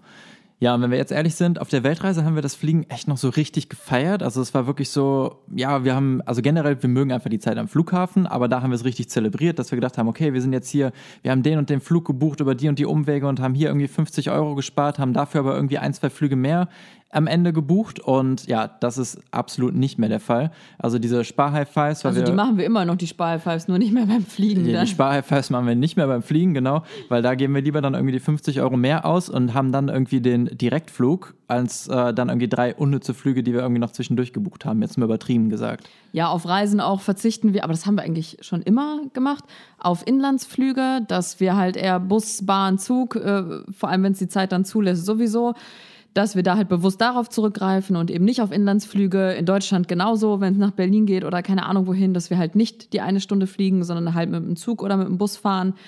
Auch wenn es zehn Stunden mit dem Flixbus dauert und das WLAN nicht immer so funktioniert, wie Sie es sagen. ja, aber Fakt ist unterm Strich, ähm, ja, wir fliegen, wir fliegen immer noch und wir wissen, dass es äh, Kacke ist und ein riesen Zwiespalt ist in dem ganzen Thema. Ja, also das ist echt, wir haben jetzt auch lange überlegt, so ja, was, was sagen wir jetzt dazu? Weil wir haben für uns de facto keine Lösung. Wir wissen, dass wir fliegen. Wir wissen, dass es nicht gut ist. Auch wenn wir ja jetzt gelernt haben, dass Nachhaltigkeit nicht gleich Fliegen ist, was ja viele halt so denken. Ne? So Fliegen gleich Nachhaltigkeit und wenn das ist, dann ist das das Allerschlimmste. Nee, Fleischkonsum, abgesehen davon, steht immer noch da drüber. Und auch wenn wir da schon ziemlich viel einsparen konnten, was das angeht, bleibt halt immer noch das ähm, Fliegen. Und das können wir uns auch nicht schönreden. Ich glaube, wir haben uns das vielleicht eine Zeit lang schön geredet. So von wegen, ja, aber. Wir machen, ne, ja, wir machen ja dies und das. Und ja, und das ist, wir machen ja was Gutes und keine Ahnung. Unterm Strich ist es eigentlich Schönreden und deswegen ist es ein riesen Zwiespalt. Vor allem hatten wir eine Situation auf Sulawesi, wo wir auf den Togian-Inseln waren und dann haben wir mit einer gesprochen, die ausgewandert ist ich weiß gar nicht. Und dann haben wir einfach über das Thema Nachhaltigkeit gesprochen, auch über so Tourismus, nachhaltigen Tourismus und ähm, ja, wie sie das so sieht hier mit den Augen als eine, die dort lebt. Und natürlich auch mit dem Plastik, wie denn das hier recycelt wird und all sowas. Und dann sagte sie ähm, so einen Satz, wo wir uns so richtig erwischt, kann man sagen, so ein bisschen gefühlt haben. Da sagte sie dann, ja, das ist immer so lustig, wenn Touristen hierher kommen und sich beschweren, dass hier irgendwo Plastik rumliegt an Stränden oder im Meer und halt sagen, ja, äh, wie schlimm ist das? Und aber vergessen, dass alleine mit dem Flug, dass sie hierher gekommen sind, den größten ökologischen Fußabdruck eigentlich auf der Reise hinterlassen haben, als diese paar Plastikflaschen, die im Meer sind. Die sind scheiße, keine Frage. Aber das wird dann immer so, ja, diese Schuld von wegen, ach ja, wie dreckig ist das denn hier und so weiter und sehen halt nicht, ey, der Flug war eigentlich noch viel schlimmer als das, was du gerade hier siehst. Ja, das war echt irgendwie so ein ja, was heißt augenöffnendes Zitat? Das war echt, aber ja, krass zu hören eigentlich. Ja, hat sie vollkommen recht damit, dass wahrscheinlich irgendwie jeder einzelne Tourist einen größeren Fußabdruck hat, als in dem Fall äh, die Bewohner auf den Togian-Inseln. Ja, genau. Auch wenn dann halt äh, Plastik hier oder da dann halt liegt. Aber unterm Strich ist es dann immer noch krasser.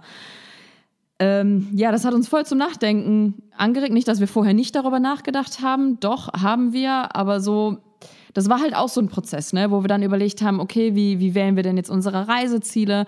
Und klar, viele haben dann natürlich auch gesagt, wir auch, hey, Europa, ne, so vor der Tür ist es doch auch voll schön. So, unser Problem ist jetzt aber, Europa ist toll, Europa ist schön, hat tolle Strände. Das Ding ist aber, ja, dass natürlich uns. Natürlich hat nicht nur schöne Strände, sondern auch, Nein, auch Kultur. schöne Städte und alles drum und dran. Was uns nur halt interessiert auf Reisen sind vor allem die Orte und die Kulturen, wo wir wissen, dass die vielleicht in fünf Jahren so nicht mehr da sind oder sich komplett geändert haben. Zum Beispiel auf Sulawesi, wo unser Guide schon gesagt hat, ja, die jüngere, Genera die jüngere Generation, die nimmt diesen Totenkult die, die trägt dir nicht mehr so richtig weiter, sodass sie halt schon sieht, dass es in ein paar Jahren einfach dann quasi ausgestorben sein wird und es diese Kultur dann nicht mehr geben wird oder nicht mehr so intensiv gelebt wird wie jetzt immer noch. Oder in Peru, der Norden, wo es heißt, der ist noch so schön untouristisch, wohingegen der Süden super touristisch ist. Deswegen hat uns das so interessiert, in den Norden zu fahren, um das noch mitzubekommen. Und ja, deswegen ist das der Zwiespalt, den wir haben, dieser Entdeckergeist und diese Liebe eigentlich zur Welt oder zum Reisen. Und gleichzeitig ist es dann halt das Fliegen und wir gucken nach Alternativen. Wir haben auch nach Namibia zum Beispiel geschaut. Ja, können wir da nicht mit dem Frachtschiff irgendwie runterkommen?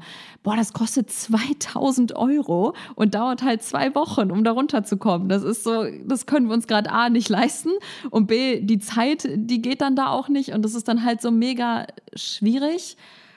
Was aber halt auch der Grund dafür ist, warum wir nicht, wie wir uns vor drei Jahren uns das noch so ausgemalt haben, wenn wir selbstständig sind und wir können uns die Zeit selber einteilen, wie wir möchten, dann haben wir auch die Möglichkeit, einfach mal für eine Woche irgendwo hinzufliegen oder so. Das sind so Vorstellungen, die wir jetzt halt nicht umsetzen, obwohl wir uns das damals so gewünscht haben, weil wir jetzt halt für eine Woche jetzt hinfliegen, wir fliegen so schon genug, dann lass uns das jetzt einfach cutten und halt nicht machen. Also das sind so Sachen, die wir auf jeden Fall gestrichen haben. Für uns, das ist halt so ein Prozess, den sieht man natürlich nicht, weil alles, was wir nicht machen, sieht man nicht. Man sieht halt nur das, was man macht. Aber ähm, ja, für uns ist es schon ein Prozess, aber wir wissen, da ist auf jeden Fall noch viel zu tun und wo wir für uns jetzt beschlossen haben zu sagen, wenn wir etwas buchen, dann buchen wir es bewusst. Also ja. nicht einfach nur aus der Laune raus. Ja, Bewusstheit ist an der Stelle, dass wir wirklich irgendwie mal überdenken, wollen wir das jetzt wirklich, wollen wir wirklich hinreisen, dass wir uns einmal gucken, was hat das für Folgen, wenn wir da hinreisen und einfach irgendwie, ja, dass man es für sich mal klar macht, was man noch vielleicht mit, mit der Buchung von dem Flug anstelle, was das für einen Einfluss hat. Weil zum Beispiel, wenn ich überlege, ohne die Weltreise, wir würden nie im Leben jetzt so über Nachhaltigkeit sprechen. Jetzt wäre uns das, um es in Daniels Worten zu sagen, immer noch Bums, das ganze Thema, weil wir all das eben nicht gesehen hätten und nicht gelernt hätten. Und das ist, ähm, ja, ist halt ein zweiter Zwiespalt, wo man dann so dazwischen steckt ungefähr. Ja, deswegen haben wir uns dann gesagt, gehen wir bewusst mit dem Geld vor Ort um, bewusst buchen wir die Unterkünfte und die Touren, auch wenn wir da immer noch nicht perfekt sind. Ähm, wir versuchen es auf jeden Fall und ja, legen da den Wert auf jeden Fall drauf. Kompensieren ist dann natürlich auch noch so ein Thema. Da gibt es natürlich viele Projekte, also Atmosphäre oder Regreen aus Österreich. Alles in den Show Notes? Alles in den Show Notes, genau, wo man äh, die Flüge kompensieren kann. Da haben wir auch vor einem Jahr noch gesagt, ja, das ist ja nichts anderes als Freikaufen. So, was soll das denn bringen? Ja, aber äh, Tacheles reden, das ist jetzt gerade das Beste immer noch, was man tun kann, wenn man fliegt, ist wenigstens zu kompensieren. Ähm, ja, und das, äh, dieses Bewusstsein, da verlinken wir mal einen Blogbeitrag äh, von Katrin, Weltblick 2.0. Schöne Grüße. Schöne Grüße, die sich so auf das Thema Nachhaltigkeit auf Reisen auch ein bisschen spezialisiert hat. Nein, sie hat sich komplett spezialisiert, hat auch einen Podcast dazu. Und sie selber ist auch in diesem Zwiespalt. Ne? Sagt so, ich möchte die Welt kennenlernen, ich möchte lernen, ich möchte das für Gutes einsetzen. Und trotzdem ist da das Fliegen. Wie gehe ich damit um? Und sie sagte das dann auch eben, dass sie ganz bewusst wenigstens wählt, wenn sie einen Flug bucht oder so, dass sie sich bewusst ist dessen, was sie dann da macht, ob es das wert ist und ob man das am Ende macht oder nicht. Und das, ähm, ja, du merkst, wir haben hier keine richtige Antwort drauf. Wir möchten nichts schönreden. Wir wissen, dass wir schon viel machen. Das ist etwas, was wir auch noch anpacken können, aber ähm, ja, wo wir halt auch noch nicht perfekt sind. Vor allem auch in dem Zusammenhang ist es jetzt auch ein bisschen einfach gedacht zu sagen, okay, wir fliegen jetzt alle gar nicht mehr, wir bleiben jetzt alle nur noch zu Hause oder bewegen uns in einem Radius um unsere Heimatgegend drumherum, weil einfach viele Destinationen auch irgendwie, sei es Fernreiseziele, sei es auch äh, Nahreiseziele, einfach so auf den ganzen Tourismus aufbauen und die wirklich abhängig davon sind, dass halt Leute teilweise auch von, von der ganzen Welt, vor allen Dingen auch Deutschland, ist ja eh so ein Riesenreisemarkt, dass die Leute kommen und da ihr Geld lassen. Ja, Stichwort das wäre dann wieder der soziale, äh, die soziale Nachhaltigkeit, dass wenn all das wegfallen würde, da auch ganz viel an Wirtschaft irgendwie wegbrechen würde. Wenn das jetzt plötzlich jeder entscheiden würde, wir hören jetzt alle auf zu fliegen.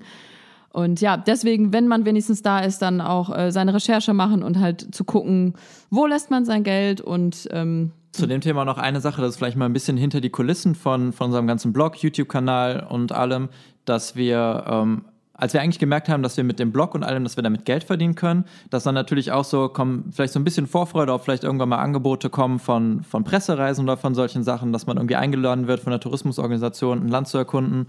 Und ähm, ja, mittlerweile kamen dann auch ein paar Angebote, dass ich, eigentlich hätten wir uns vom, vor ein paar Jahren oder ein paar Monaten hätten wir uns noch drüber gefreut, die wir mittlerweile aber auch abgesagt haben, weil es dann echt so Sachen waren, wo es dann darum ging, einfach für, für eine Woche oder für zwei Wochen in Land zu reisen, wieder zurück. Und wir sprechen jetzt echt hier irgendwie von Fernreisen. Ich glaube, New York war dabei oder auch irgendwie Südamerika, manche Reiseziele, wo wir dann gesagt haben, nee, das, also das können wir so mit uns nicht vereinbaren. Wir reisen so schon im Jahr und dann müssen wir jetzt nicht noch für zwei Wochen so eine geführte Pressereise machen, wo wir einfach nur hin und her durch die Welt geschickt werden.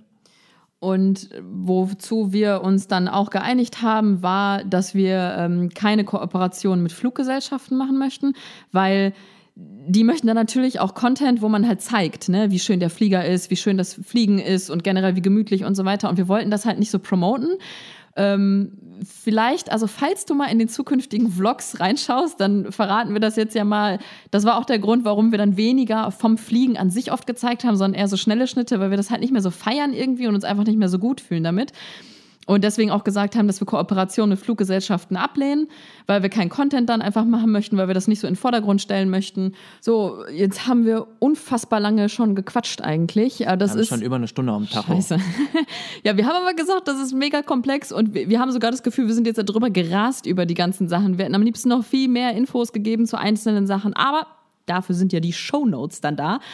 Und ähm, es ist cool zu merken, jetzt nochmal rückblickend, wenn wir das so zusammenfassend für uns auch nochmal so gesagt haben, was wir denn alles geändert haben, äh, zu merken, dass wir uns überhaupt nicht eingeschränkt fühlen irgendwie. Also wir fesseln uns jetzt nicht irgendwo ran und denken, wir müssen das jetzt so machen, sondern das kam, also A, müssen wir schon, ja, aber es kommt auch wirklich so von innen und dass es uns richtig Spaß macht. Das macht einfach Bock rumzusurfen. Das ist einfach das Coolste zu merken. Zu gucken, was für Alternativen es gibt. Ja, wie gesagt, was für coole Startups und so, das ist schon ziemlich geil. Ja, und falls du auch zu denen gehörtest, wie wir, denen das ganze Thema Nachhaltigkeit äh, Bums war oder ist und du jetzt vielleicht Bock bekommen hast, dich ein bisschen damit zu beschäftigen, äh, zu schauen, was du vielleicht umstellen könntest an Kleinigkeiten, hoffen wir natürlich A, dass wir hier ein paar Tipps geben konnten. B. Das war doch jetzt motivierend, was wir ja, gesagt haben. Ja, Entschuldigung, das war ja wohl der Knaller hier die Stunde.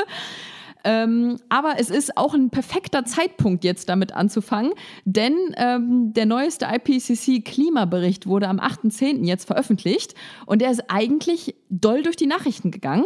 Ähm, dann haben wir aber in unserer Insta-Story gefragt, wer denn mal was davon gehört hat. Und dann haben 70 Prozent von unserer Community angegeben, dass sie nichts davon gehört haben und nicht wissen, wovon wir da eigentlich reden. Wir werden da jetzt nicht krass ins Detail gehen. Wir werden da auch einen Artikel zu verlinken, was dieser Klimabericht ist. Aber er hat jetzt ausgesagt, Freunde der Sonne, in den nächsten zehn Jahren wird sich entscheiden, ob wir das mit dem Klimawandel noch so unter Kontrolle kriegen, dass es nicht mega ausartet, auch mit den Unwettern, die wir jetzt ja immer mehr sehen, oder generell mit den Ressourcen unseres Planeten und dass unsere Kinder noch auf einem guten Planeten aufwachsen. Dafür sind die nächsten zehn Jahre entscheidend. Wir sollten uns jetzt alle ein bisschen am Riemen reißen und überall ein bisschen anpacken. Daher, äh, ja, wäre heute doch ein guter Tag, damit zu starten. ja, wie gesagt, den Artikel zu dem Klimabericht und auch mit den Folgen mega interessant zu lesen. Auf jeden Fall verlinken wir auch in den Show Notes. Also sollen wir so einen Pieper machen, wie oft wir dieses Wort sagen. Ey. So, jetzt zum Schluss nochmal was, was wir nicht in den Show Notes verlinken, sondern was wir einfach mal irgendwie mit dem Podcast bei jedem im Kopf verlinken wollen. Dieses Schwarz-Weiß-Denken, dass man das einfach mal abschaltet bei dem ganzen Thema. Also es hat bei Nachhaltigkeit einfach nichts zu suchen und dass man ja, einfach irgendwie guckt, wo man was anpacken kann und es ist egal, ob man äh, fünf Sachen anpackt und die sechste liegen lässt oder ob man, keine Ahnung, einfach nur eine Sache anpackt. Ich fand, ich fand mein Bild ganz schön von dem Fächer der Möglichkeiten und dass für jeden was dabei ist. Das fand ich Ah eigentlich ja, ganz genau. gut. Wollte ich auch sagen. Ja, auch wir sind nicht perfekt und der Podcast hat jetzt auch keinen Anspruch auf Vollständigkeit. Also verzeiht es uns, wenn wir nicht die neueste, der neuesten Studien und Prozentzahlen irgendwo genannt haben. Ähm, das ist unser Prozess, wo wir gerade aktuell mittendrin stehen. In zwei Jahren wird das bestimmt auch nochmal anders aussehen. Es gibt noch ganz viel zu verbessern und ähm, ja, aber Ja. so wie bei jedem, denke ich. Und jetzt sagen wir einfach mal Vorhang auf für eure Meinung, weil wir werden jetzt zu dem Podcast noch einen Blogbeitrag fertig machen. Das sind dann die sogenannten Show Notes. Das findet ihr, äh, Nummer 15. das findet ihr dann alles unter äh, g-mal-reisen.de. Ja, und wir würden uns freuen, wenn ihr euch einfach da mal austobt in den Kommentaren. Sei es einfach irgendwie mit, mit Dingen, die ihr tut für, für nachhaltigeres Leben, sei es irgendwie Tipps. mit eigenen Erfahrungen und äh, eure Meinung zu dem ganzen Thema. Oder auch, wo ihr nicht weiterkommt. Das wäre auch mal interessant, ne? Anstatt einfach nur immer zu sagen, ey, das, das, das, das, das muss die ganze Welt besser machen. Vielleicht hilft es auch mal zu sagen, wo man gerade nicht weiterkommt, wo man gerade keine Alternative findet. Oh, das ist natürlich auch eine gute Idee. Ja, finde ich auch. Und dann ist vielleicht jemand äh, darunter, der da eine coole Lösung hat oder einen coolen Link dafür. Ja, Punkt. Podcast zu Ende. Boah. Wir sagen Tschüss an der Stelle. Cool, dass du bis jetzt eingeschaltet hast. Also, das ist jetzt echt einer der längsten Podcasts von uns. Ist noch jemand da? Da? Und äh, wir sagen einfach Ciao, bis zum nächsten Mal. Bis zum nächsten Mal aus Namibia.